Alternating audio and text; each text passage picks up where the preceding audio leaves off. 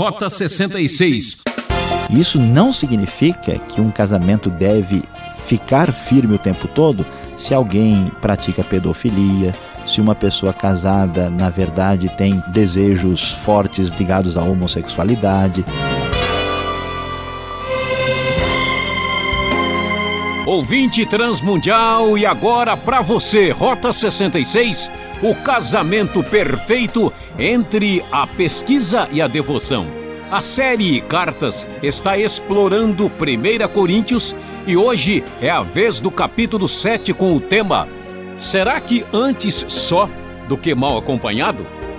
O problema do casamento são as diferenças de expectativas.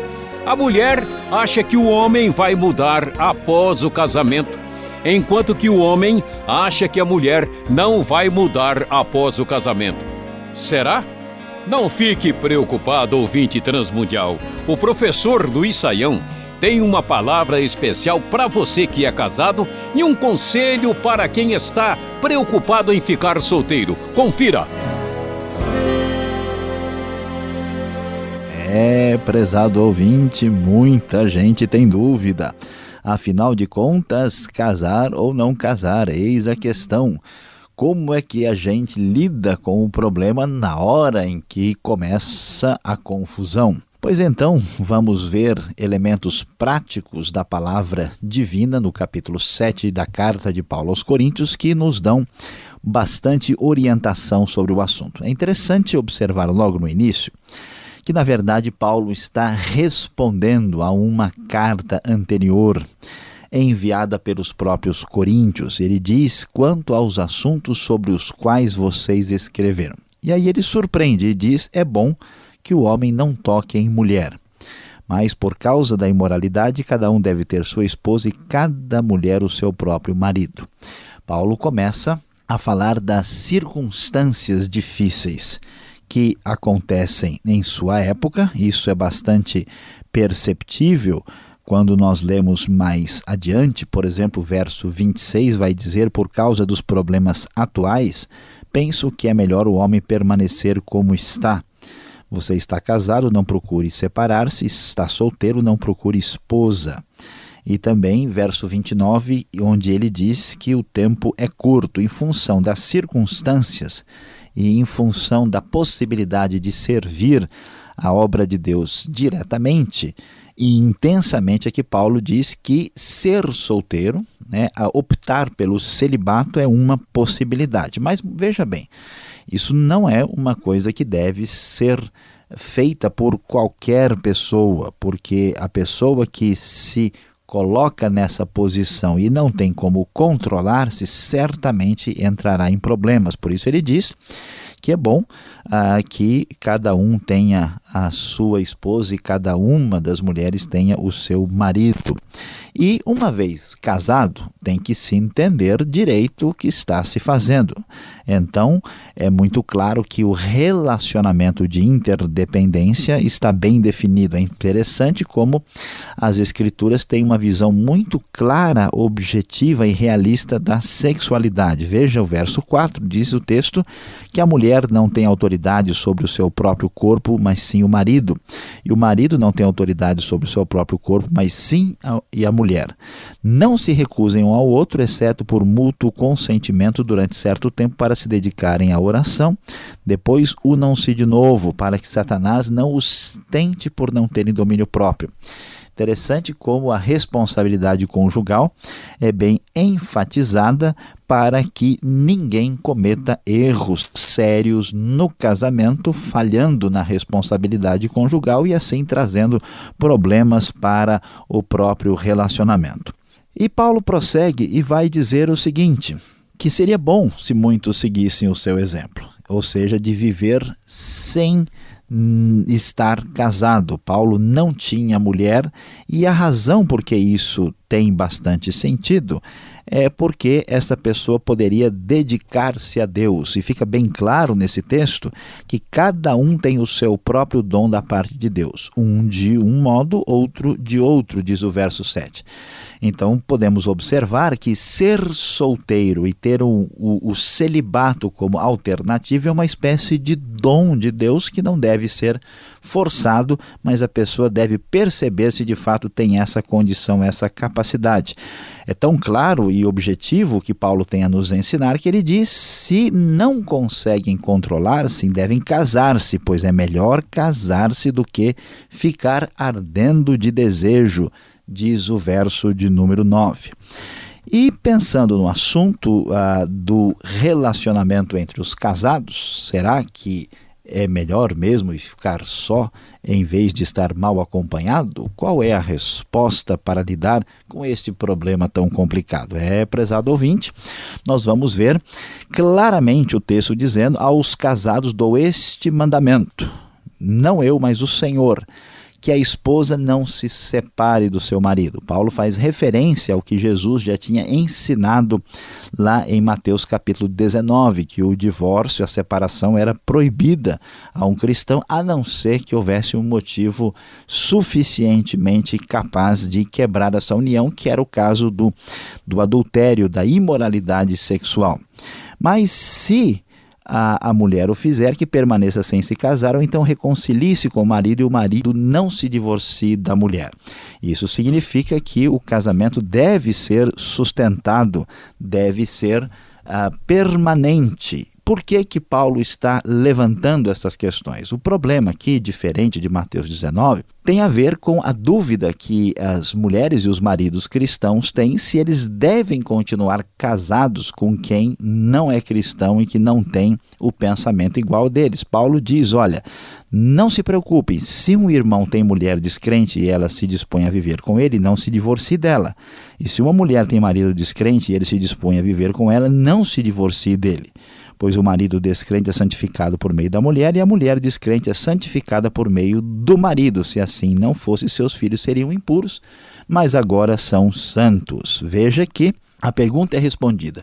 Você que não é é, que, que é casado com alguém que não compartilha da fé cristã não tem autoridade e liberdade de afastar-se de querer o divórcio porque a pessoa o cônjuge não é cristão, não faz sentido.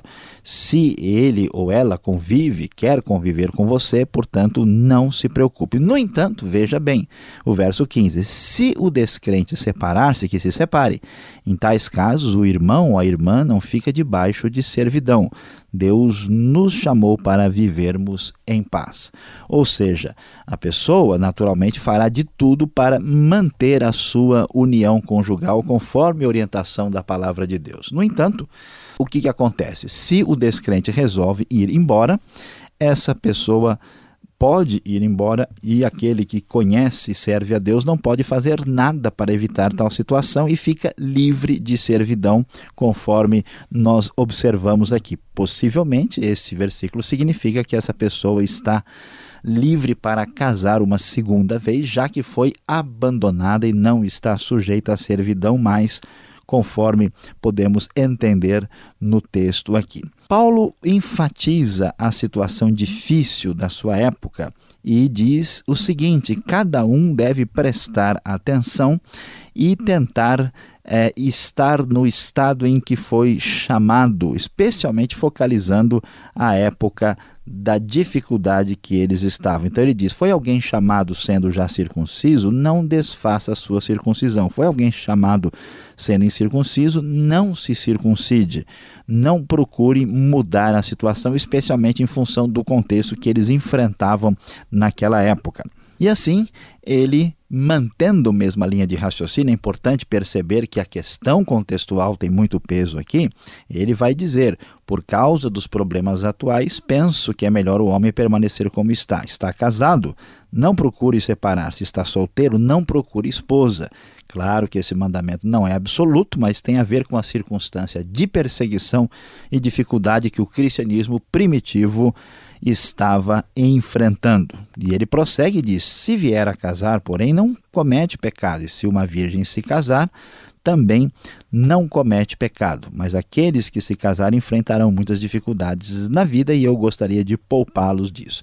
É interessante observar o bom senso aqui. Há certas pessoas, por exemplo, que querem dedicar-se a Deus de uma maneira muito especial ah, e ao mesmo tempo querem casar-se e ter uma grande família. Não dá para a pessoa dedicar-se intensamente à família e ser um missionário de tempo integral ah, no interior das selvas da Índia fica muito difícil manter as duas realidades lado a lado. Portanto, este bom senso aparece com bastante atenção, especialmente a partir do verso 32. Gostaria de vê-los livres de preocupações. O homem que não é casado preocupa-se com as coisas do Senhor em como agradar ao Senhor, ou seja, tem um ministério específico de dedicação integral à obra de Deus, como era o caso do próprio apóstolo Paulo. Mas o homem casado preocupa-se com as coisas deste mundo em como agradar sua mulher e está dividido. Isso não o coloca numa posição inferior, mas especifica o seu ministério. Se você é casado, o seu envolvimento com certas atividades está naturalmente limitado. Nós não podemos aqui criar qualquer confusão com isso. Tanto a mulher não casada como a virgem preocupam-se com as coisas do Senhor para serem santas no corpo e no espírito, mas a casada preocupa-se com as coisas deste mundo em como agradar seu marido. Estou dizendo isso para o próprio bem de vocês, não para lhes impor restrições, mas para que vocês possam viver de maneira correta, em plena consagração ao Senhor. Pois é, prezado ouvinte, como podemos ver, a carta de Paulo aos Coríntios dá uma orientação muito nítida para aqueles que têm o dom para ficarem solteiros, para aqueles que estão casados, como devem conduzir o seu casamento, para aqueles que estão enfrentando alguma ameaça de separação e até mesmo para as pessoas que se tornam viúvas. Veja o final do capítulo 7: a mulher está ligada a seu marido enquanto ele viver. Mas se o seu marido morrer, ele, ela estará livre para se casar com quem quiser, contanto que ele pertença ao Senhor. Em meu parecer, ela será mais feliz se permanecer como está e penso que também tenho o Espírito de Deus. Paulo, então, dá um conselho para as pessoas viúvas que podem se casar, mas também podem aproveitar a sua parte final da vida, se for o caso, para dedicar-se exclusivamente a Deus, mas ele não fecha a questão. Pois é, nesse mundo estranho e complicado, a grande pergunta muitas vezes é: será que antes só do que mal acompanhado? Pois é, prezado ouvinte, a resposta da palavra de Deus é: devemos viver em quaisquer circunstâncias, desde que bem orientados.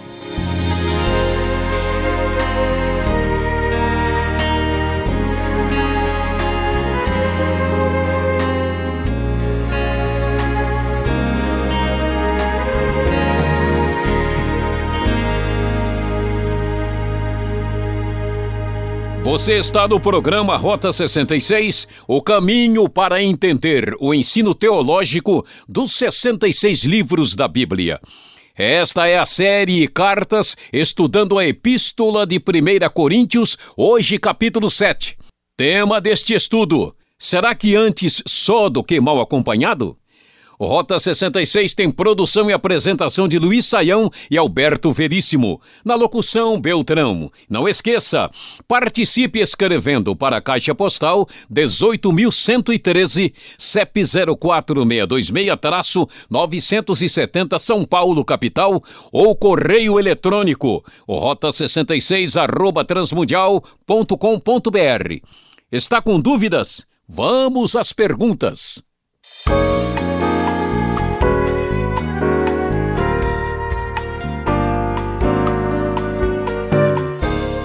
Voltamos com o nosso estudo na primeira carta de Paulo aos Coríntios, capítulo 7. Você acompanhou a aula do professor Luiz Saião. As perguntas são inevitáveis, professor. Que texto difícil de ser entendido. Será que Paulo está ensinando estas coisas com base em sua vida solitária, professor? Devemos então hoje praticar o celibato? Olha onde estamos chegando. Muita gente, talvez à primeira vista, imagine que Paulo está aqui sendo muito influenciado por sua própria situação. Há uma discussão entre os estudiosos, porque não tem dúvida que Paulo vive sozinho. A questão é que se ele é viúvo, se ele é solteiro ou se ele é separado. Nós não temos nenhuma conclusão definitiva a respeito disso. Algumas pessoas até sugeriram que Paulo fosse solteiro, mas isso é muito pouco provável. A sua função, a sua, a sua pessoa dentro do judaísmo, a sua posição ah, e no contexto judaico era inaceitável que alguém solteiro tivesse a projeção que Paulo tinha. Portanto, essa probabilidade é muito pequena. Ou ele era viúvo, ou uma outra possibilidade, a sua esposa talvez o tivesse abandonado por ele ter se convertido ao cristianismo.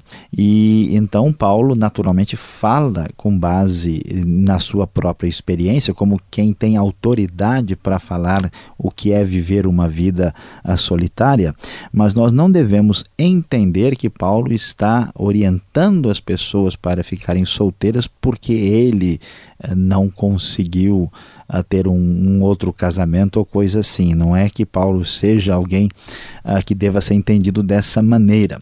A questão do celibato, se ele deve ou pode ser praticado hoje, claro que sim, não tem dúvida. O celibato é um dom espiritual conforme apresentado em 1 Coríntios 7 mesmo.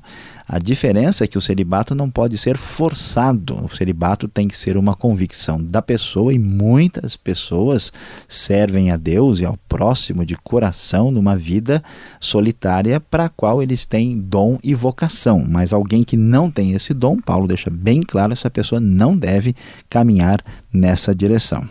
Olhando o verso 5, muitos casais assim olham e ficam preocupados. Professor, que tipo de tentação é essa que Satanás traz sobre a vida dos casados? Pois é, pastor Alberto, é muito interessante né, dar atenção ao texto. O texto diz é, é, com bastante clareza que nós não devemos permitir que Satanás nos tente por causa da nossa falta de domínio próprio. A tradução antiga da Bíblia confunde um pouco porque diz que é, usa a palavra incontinência, que pode talvez confundir um pouco. A, a, a ideia, pastor Alberto, é muito clara, né? a Bíblia é muito realista. Duas pessoas que servem a Deus e que são dedicadas à Bíblia, à oração, precisam entender que elas precisam cuidar da vida conjugal. Então, se o marido e a mulher eles não atendem às necessidades eh, íntimas um do outro, eles estão expondo o outro a uma situação de perigo e de tentação. E aí é que Satanás entra.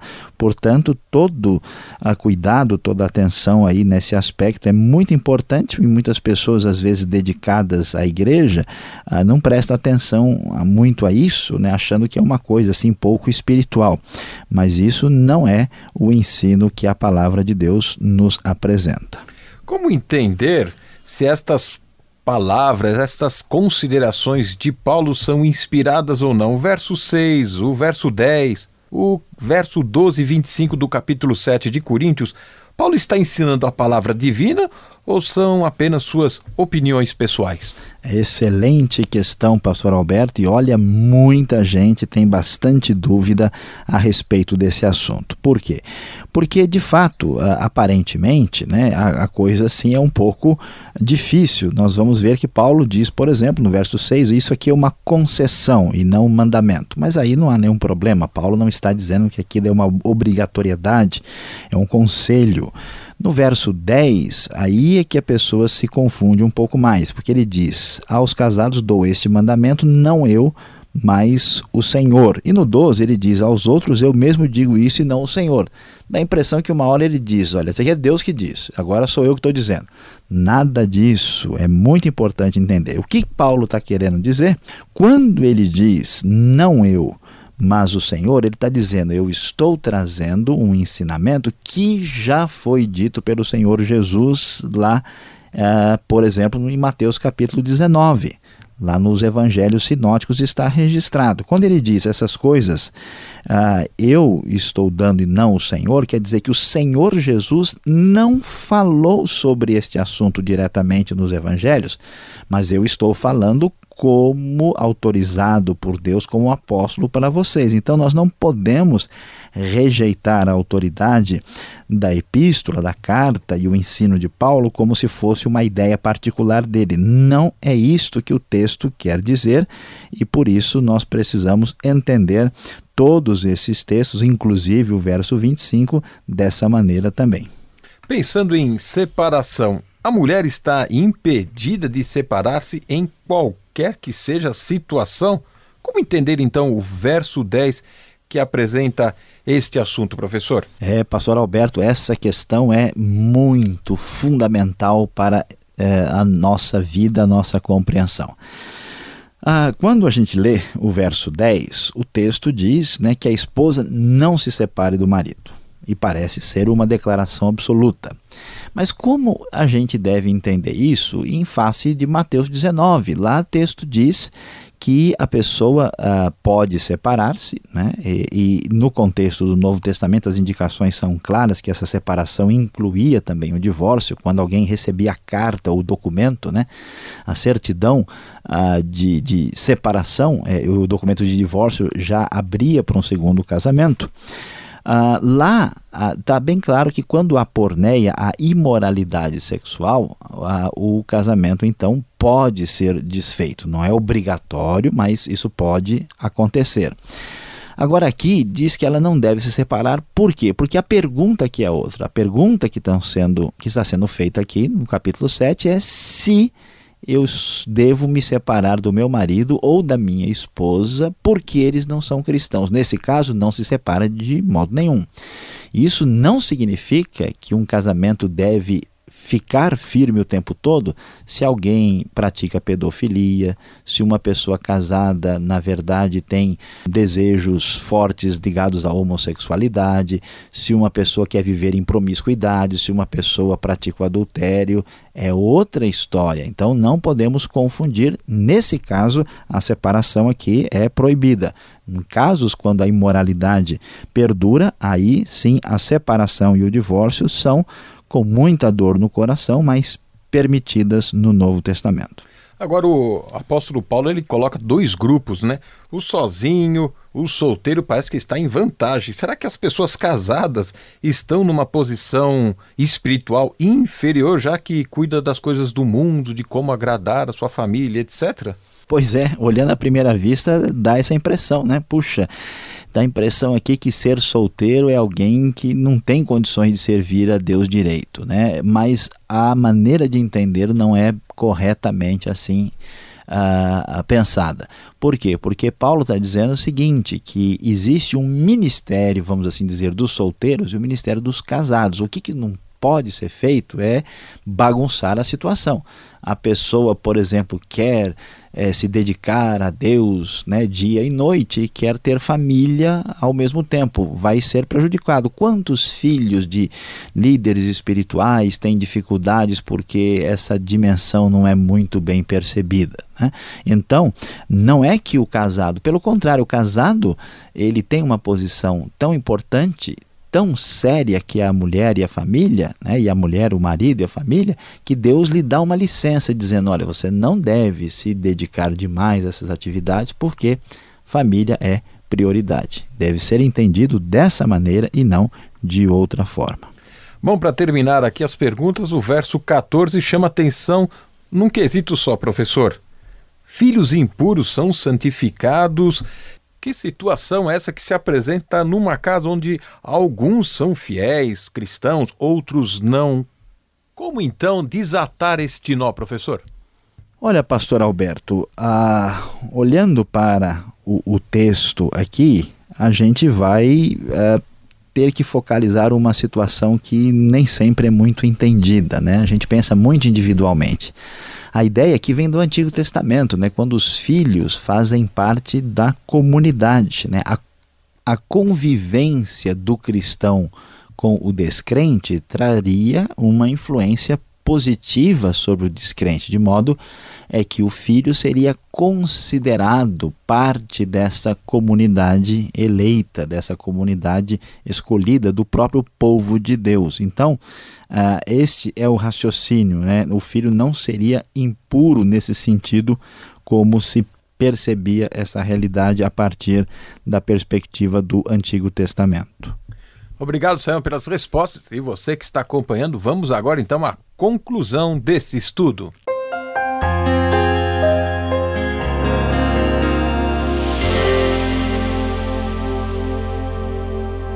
Hoje no Rota 66 você estudou conosco 1 Coríntios capítulo 7. Você viu, o nosso tema foi Será que antes só do que mal acompanhado? Pois é, seja solteiro, viva sozinho, casado ou divorciado, você pode confirmar que por meio da palavra de Deus você é bem orientado. A palavra nos mostra aquilo que Deus tem a nos dizer em todas as situações. A grande verdade, meu prezado ouvinte, é que na vida solitária e na vida conjugal, para podermos desfrutar corretamente cada momento, é preciso seguir os conselhos de quem criou o homem e o casamento.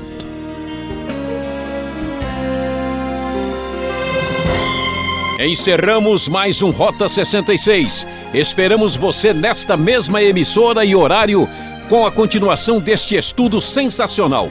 Não vai esquecer, hein? Rota 66 é mais uma realização transmundial. Acesse o site transmundial.com.br e Deus o abençoe e até o próximo programa. Tchau.